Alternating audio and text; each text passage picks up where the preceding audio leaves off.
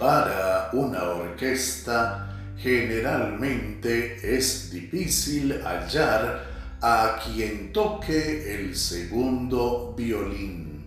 Si se trata de un equipo deportivo, en él cada jugador desea ser la estrella y destacar sobre los demás. A la hora de servir, la mayoría de las personas desea ser servida en vez de servir a los demás.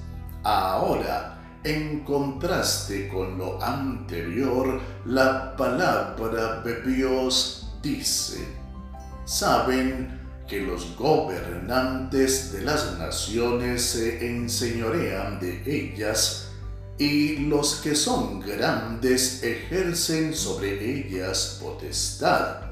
Pero entre ustedes no será así, sino que el que quiera hacerse grande entre ustedes será su servidor y el que quiera ser el primero entre ustedes, hágase el siervo de todos. Evangelio según Mateo capítulo 20 versículos del 25 al 27.